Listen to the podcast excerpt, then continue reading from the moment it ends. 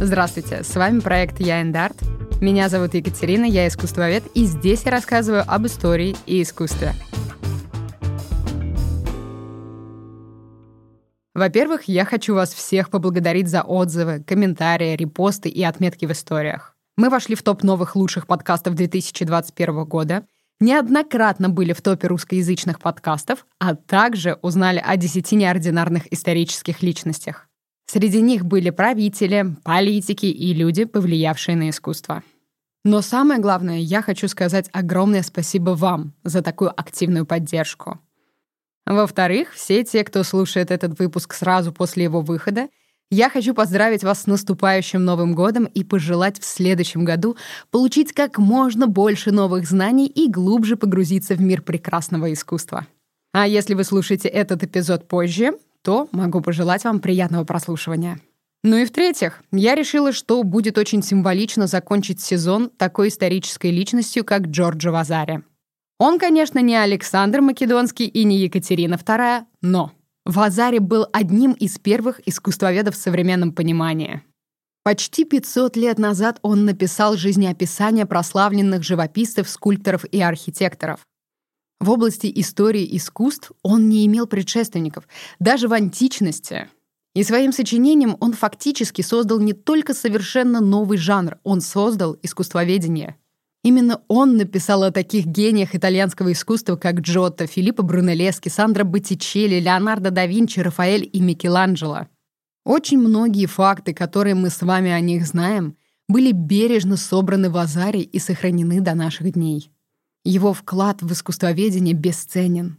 Ну, да, как первооткрыватель он был не очень объективен и часто опирался на чьи-то рассказы, сплетни и анекдоты, нежели на архивы. А еще бесценно то, что Вазари как настоящий итальянец и патриот включил в книгу биографии всех известных тосканских мастеров. Он включил в свою книгу даже биографии второстепенных и малоизвестных мастеров только потому, что они работали во Флоренции. А вот к венецианцам он относился крайне холодно и некоторых признанных художников просто проигнорировал в своей книге, будто бы их никогда и не было. Чего уж говорить о художниках из других стран. Дюрера для Вазаря просто не существовало. Не итальянец? Увы, простите, но о вас напишет кто-нибудь другой. Стоит отметить, что о Вазаре художнике принято упоминать бегло и скользь. Якобы был он малозначительным живописцем, характерным представителем тосканского маньеризма, не более.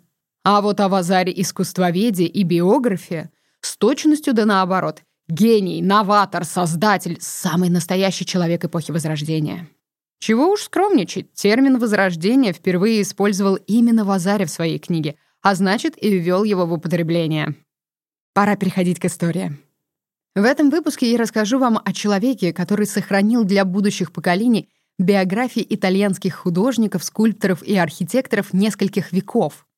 Он так много времени и сил посвятил этому труду, а других — не о себе. Поэтому эта история будет посвящена жизни самого Джорджо Вазари. Итальянский живописец, архитектор и писатель. Глава первая. Из семьи горшечников в биографы итальянских мастеров.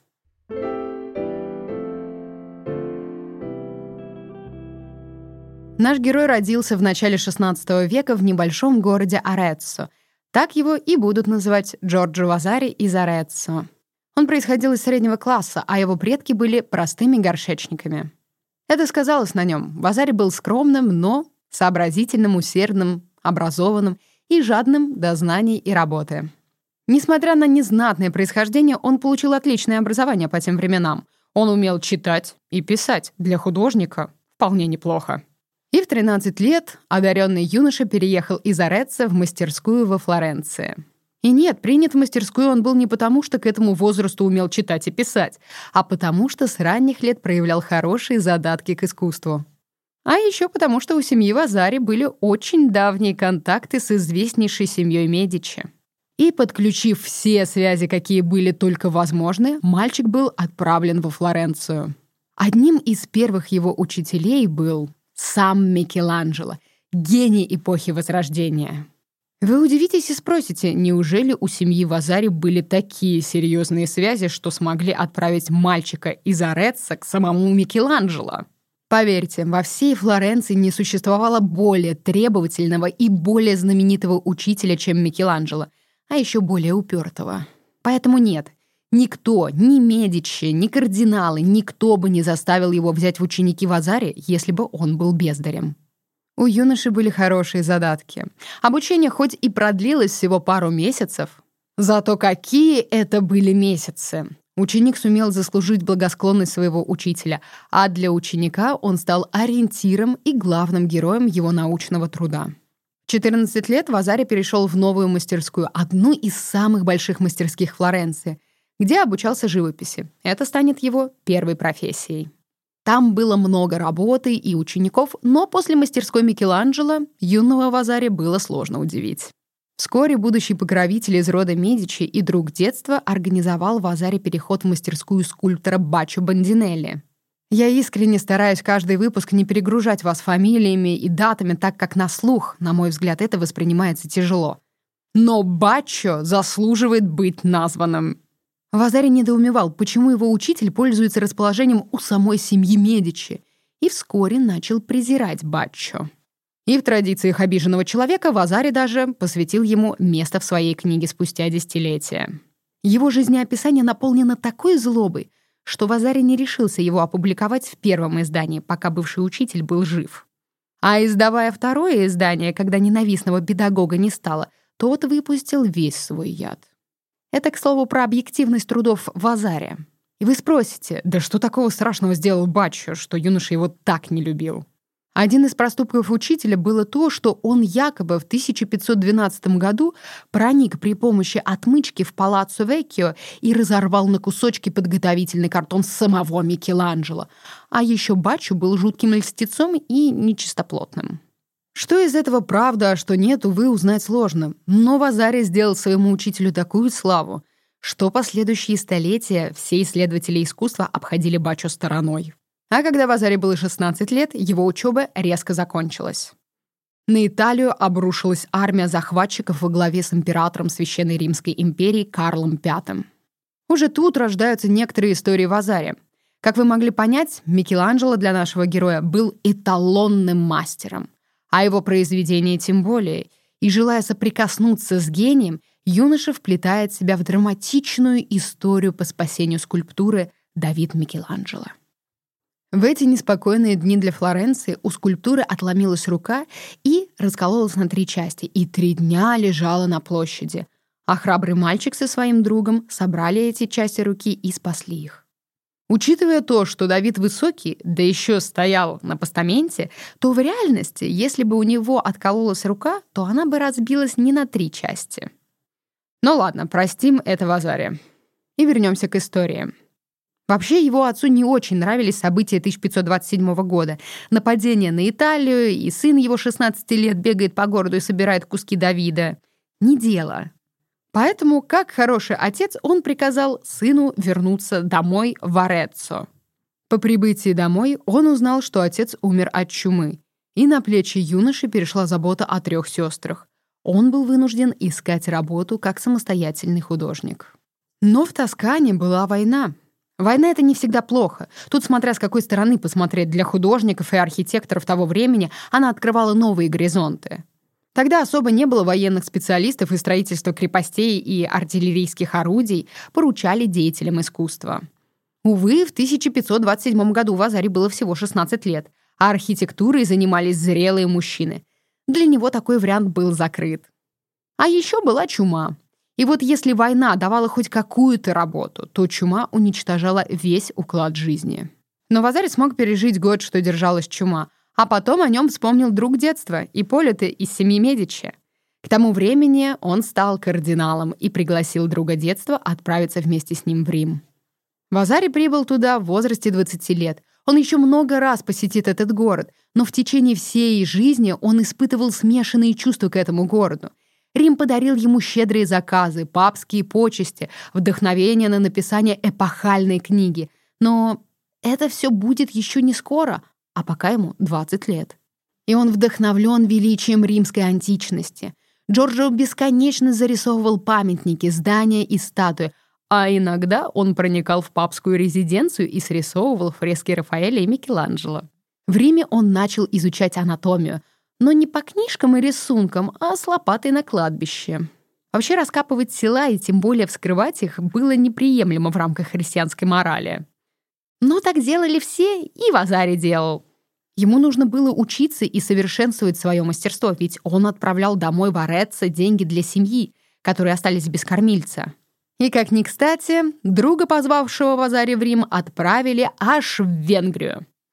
Художник перешел к другому покровителю, который порекомендовал его герцогу Алессандро Медичи, заклятому врагу Ипполита. И Вазаре пришлось покинуть Рим, где у него уже появились заказы, и отправиться к очередному покровителю из рода Медичи во Флоренцию. Нового герцога в городе не любили. Алессандро отличался жестоким и деспотичным нравом. Имел склонность к извращениям, был весьма злопамятным. Но покровители не выбирают. Первым заказом было написать портрет с посмертной маски одного из Медичи. Вазарин не только отлично справился с задачей, но и не нарушил сроки, что будет одним из качеств художника на протяжении всей его жизни. Следующим заказом стал портрет самого Александра. Он желал быть запечатлен пафосно и с глубоким смыслом. Базарий исполнил. Герцог представлен в латах, со взглядом вдаль, а на заднем плане — собор Флоренции. Сильно. И, кстати, эту картину вы можете найти в нашем телеграме. Жизнь Джорджо при Алессандро шла более-менее гладко. В 25 лет он начал изучать архитектуру, и ничего не предвещало беды. Пока завистливый и недалекий кузен Александра не решил его убить и захватить власть. План был продуман очень плохо, потому что кузен спланировал только покушение, а вот как взойти на его место, увы, нет. Хотя убийство тоже было продумано плохо. Рассказываю. Это случилось в 1537 году. Кузен организовал в своем собственном доме свидание Александра и одной дамы. Дождался, когда Александра уснет, и с наемным убийцей напал на него. Тело оставил в своем доме и ускакал в Венецию. Гениально, да? Убью герцога в своем доме и приду к власти. Или что он вообще думал? Как это должно было сработать? Да, Александр не нравился флорентийцам, но он был щедрым покровителем для художников. Время — цитат. Как же всю эту ситуацию воспринял сам Джордж Вазари? Все исчезло за один миг. Герцог Александра, мой земной господь, мертв, зарезан, как зверь его роднёй. Теперь эта смерть разбила цепи моего служения этому славному дому. Я решил отдалиться от всех дворов, равно от князей церкви и светских государств.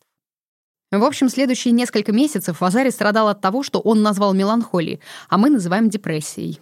Он вернулся в Ореце и стал затворником. Много и компульсивно работал. Как он сам писал, печаль заставила меня закрыться в комнате. Я ничего не делал, только работал, тратил энергию. Ум, всего себя. Не говоря уже о том, какими печальными становились мои мысли от ужасающих видений.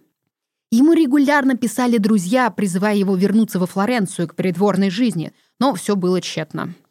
И только его старый учитель смог найти решение проблемы и посоветовал отправиться в Азаре в монастырь. Горный воздух и место, где можно было просто подышать и подумать, принесли ему облегчение. В Азаре стало лучше уже через пару дней. В то время новым герцогом Флоренции стал 18-летний Козима I. Несмотря на юный возраст, он бодро взялся за город и сыграет в жизни Вазари ключевую роль. Но пока Вазари не стремился вернуться к придворной жизни. В 27 лет он стал мастером. У него появилось подмастерье, и он вновь отправился в Рим. А товарищи продолжали убеждать вернуться во Флоренцию, ведь там новый благосклонный герцог. Вазари был все равно непреклонен. Ведь у него были заказы, и он путешествовал от города к городу. Смог накопить денег и построить себе дом в Ореце. Выдал всех сестер замуж и к 30 был вполне состоявшимся художником. И жил бы он себе спокойно, если бы если бы в этот год у Козима I не родился первый сын, и крестить которого решили в главном баптистерии города. Да вот беда, его надо было украсить. Временные архитектурные и живописные декорации в те времена были очень популярны. Одна проблема — до праздника оставалось шесть дней. Ни один мастер не решал взяться за такую работу, это невозможно. А тут как раз из Болонии вернулся Вазари, и ему приказали выполнить заказ. Он справился ровно за шесть дней. Я уже говорила, что флорентийцы не любили Джорджо Вазари. Если нет, то говорю сейчас.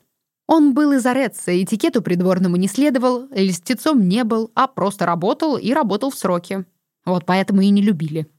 Но даже этот успех не смог заставить Вазари задержаться при дворе герцога Козима I, и он продолжил свое путешествие по итальянским городам. А дальше случилось самое главное событие в жизни мастера — то, что перевернуло его жизнь и создало историю искусств.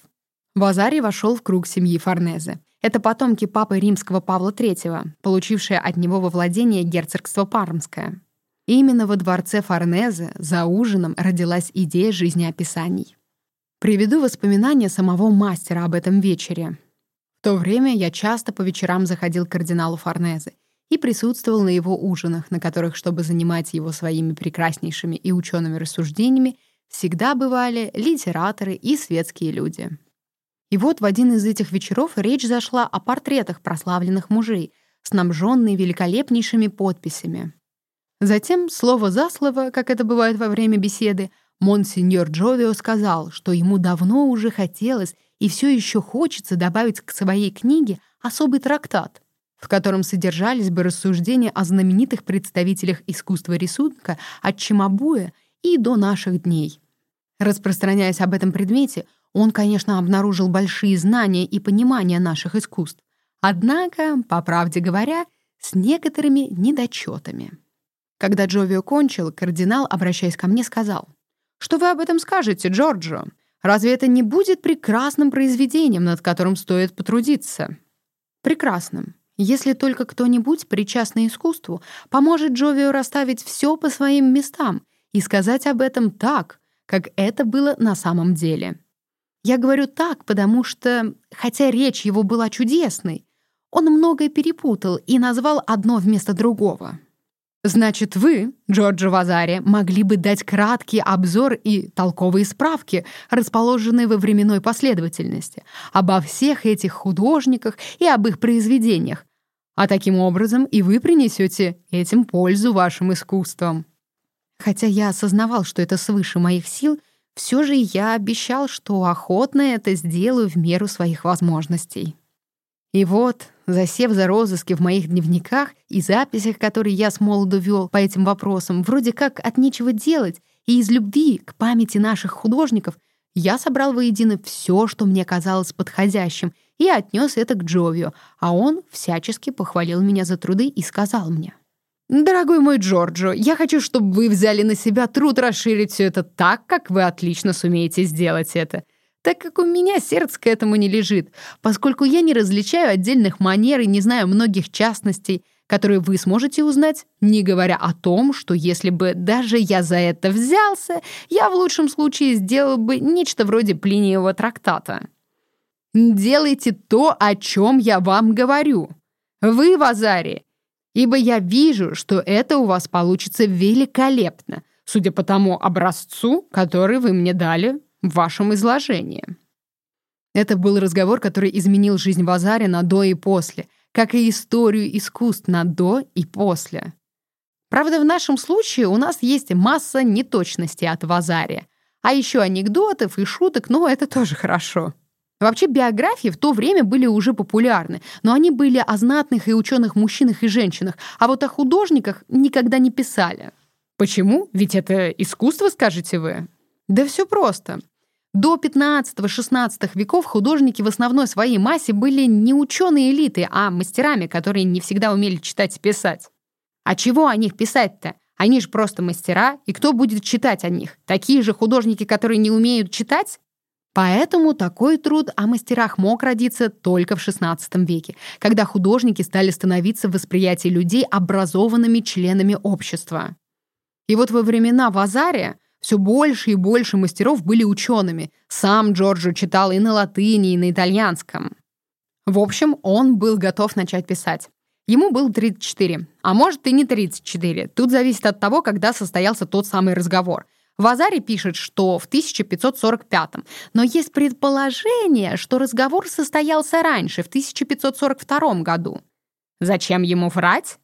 Потому что, как пишет сам художник, разговор состоялся сразу после поездки в Неаполь, а это бы значило, что он уже повидал всю Италию, ну почти всю Италию, и поработал в разных областях, и теперь матерый мастер.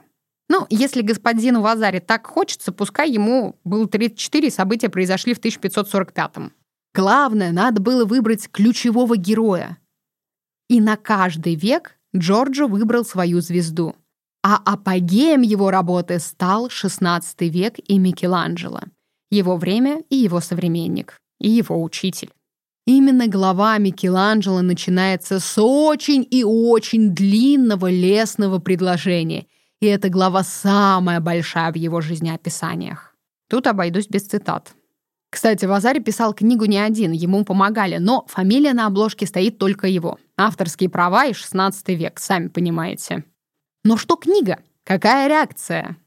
Еще до публикации Вазари отправил книгу Джови, тому, кто и предложил написать этот труд. Обратная реакция поступила моментально. Как только я получил твою книгу, я тут же прочел ее от корки до корки. Я потрясен тем, как ты можешь столь великолепно работать кистью и вместе с тем столь прекрасно владеть пером. В судьбе жизнеописания наступил решающий момент. Книгу надо было опубликовать, а для этого был нужен спонсор. И тут Вазари вспомнил про Медичи и нашел самый эффективный способ заинтересовать герцога Козима I. Как? Не могло быть лучшего спонсора для книги, чем герцог Флоренции, ведь книга прославляла тосканских художников. И в 1549 году Козима решает профинансировать издание жизнеописаний. Разумеется, для герцога было очень важно продвигать тосканское наречие и тосканское искусство. Поэтому жизнеописание предстояло соответствующим образом переделать. Текст был выслан группе участников Флорентийской академии. Все было готово, и книга вышла в свет в 1550 году. В Азаре было 39 лет.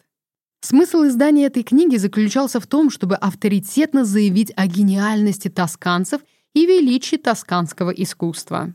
Поэтому книга понравилась не всем. Например, один художник писал «О, что за презренный человек в Азаре! Он так язвительно пишет, что я вынужден вместе с ним выходить за пределы добрых манер». Кстати, этой книгой Вазари рассчитывал, что Козима первый пригласит его к своему двору. Но приглашение не последовало, и Джорджо сослался, что ему нужно уехать в Рим, а не то, что его не приняли ко двору, и он удалился. Но на самом деле надо было только немного подождать. Через четыре года Козима вспомнил о Вазаре, который был и архитектором, и художником, а еще и писателем. Очень выгодный мастер. Джорджу предложили место при дворе герцога с очень неплохим годовым окладом. Первый заказ — украсить несколько залов палаццо Веккио. Надо было создать живописное полотно, посвященное династии Медичи. Дворец объективно был мрачноват. Ну, он был 13 века, поэтому капремонт был необходим. Позже поступил заказ на проект здания для городской администрации, чтобы поместить туда флорентийских чиновников. Ну, то есть офисное здание 16 века надо было сделать. Чиновники, правда, там недолго сидели, потому что это здание в скором времени стало галереей Уфицы с коллекцией семьи Медичи. Проект был не самый простой. Здание выходило фасадом на набережную, а там был очень зыбкий фундамент. А еще один интересный проект мастера — это коридор в Азаре, который соединяет Палаццо Веккио и Палаццо Пити, который находится на другом берегу реки Арно. Это длинный крытый коридор, который буквально ползет вдоль зданий. Со всеми проектами Вазари справлялся на раз-два, а когда ему было 57 лет, произошел еще один поворот в его карьере. Герцог Козима одобрил создание Академии и Общества искусства рисунка. Неофициально общество, конечно, считалось преемником братства Святого Луки, средневекового цеха художников, но для Вазари это все равно было успехом. Странствующий художник — в вечном поиске работы превратился в уважаемого и успешного придворного и мастера. Жизнь его была благополучной и успешной, он начал готовить второе издание жизнеописаний. И, кстати, о женщинах-художницах он тоже писал. Наверное, если бы не в Азаре, то мы, скорее всего, никогда бы и не узнали о женщинах-художницах эпохи Возрождения. И мы с вами постепенно подходим к последним трем проектам Джорджа Вазари. После 50 лет он стал очень востребованным мастером. Его даже пытался перекупить испанский король, обещая Вазаре годовое содержание в пять раз больше, чем у него было при дворце герцога Козима. Но Джорджо отказался. Возраст был уже не тот, чтобы бежать по первому зову в Испанию. Да и Вазари наслышан от других художников, что король Испании гораздо обещать большие гонорары, а вот платить не любил. Но давайте перейдем к проектам, которые станут заключительными в его карьере. В 1568 году, спустя 18 лет, Вазари выпустил второе издание жизнеописаний. Критики в этот раз было еще больше, но она связана либо с ошибками в датах и городах, либо с тем, что Вазари писал только о тосканцах. Например, Мессер Джорджо и не думал хвалить кого-либо, кроме тосканцев, хороших или плохих, да помилует его Господь. Из-за того, что ему покровительствовал Микеланджело и герцог Козима, он стал таким высокомерным, что набросился бы на любого, кто ему не поклонился. Ну, давайте о хорошем. Еще два главных последних проекта в Азаре. Конечно, самые ответственные и престижные заказы ему стали поступать после 50, когда особо ни сил, ни желания ездить в разные города уже не было. И тут, как назло, ему поступает два заказа в разных городах. Расписать купол Флорентийского собора, внутреннюю часть свода, построенную самим Брунеллески, и фрески в царской зале в апостольском дворце в Ватикане. Ни от чего он, разумеется, отказаться не мог. И ездил из Флоренции в Рим, а из Рима снова во Флоренцию. И с Ватиканом смог закончить ровно в срок к 1573 году. А вот с куполом во Флоренции было сложнее. Надо было построить удобную систему лесов для росписи, а высота купола приличная. Вазарь в своем возрасте уже не мог находиться вверх-вниз на купол, поэтому была придумана система, поднимающая его под купол. Но это были не все проблемы. Зрение начало портиться, и друг из Венеции отправил ему четыре пары очков в надежде, что это поможет. 24 апреля 1574 года умер герцог Козимо I, покровитель Вазари, а 27 июня не стало самого мастера. Он не успел закончить купол собора и выпустить третье издание жизнеописаний, которые были в планах. Вазари жил во времена великих деятелей искусства.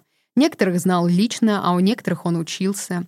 Он видел, как гении уходили, и Вазари очень боялся, что искусство может умереть, что все самые великие уходят в его век.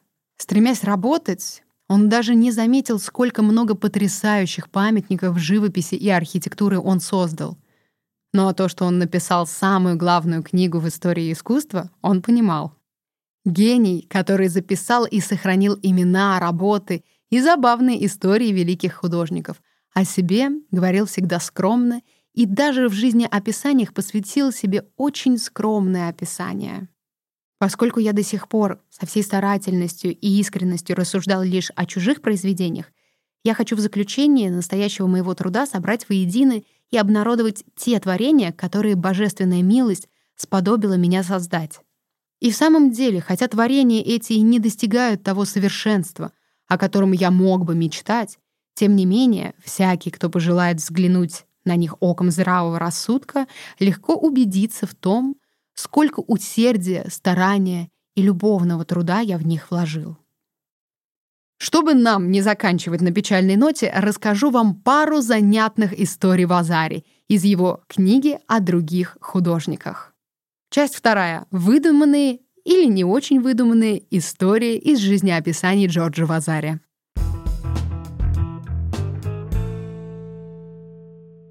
Первая история о Джотто, художнике породы Ренессанса, который внес огромный вклад в развитие искусства.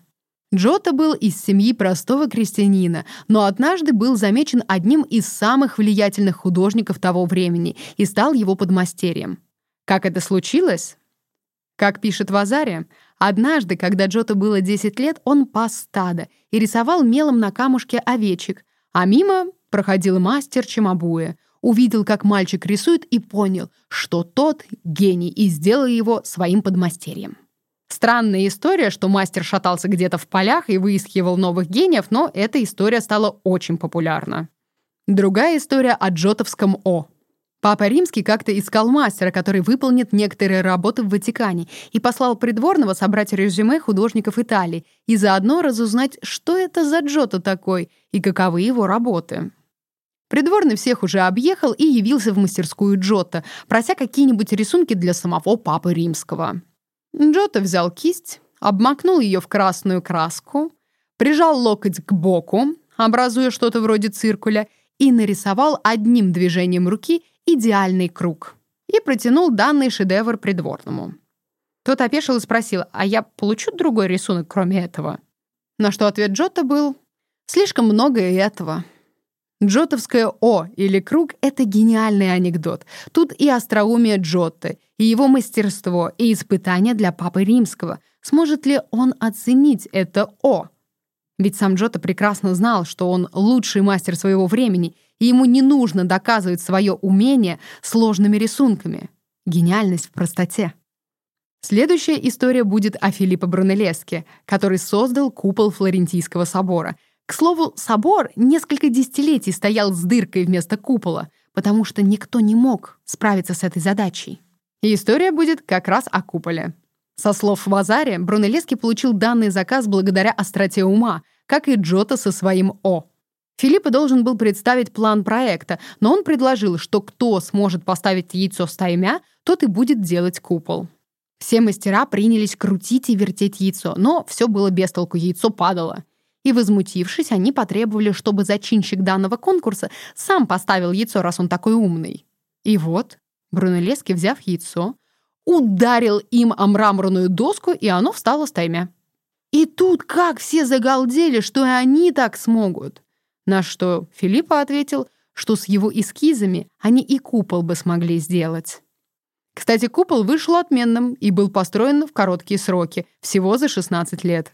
Именно его через 100 с лишним лет распишет Вазари. Другая история о Леонардо да Винчи.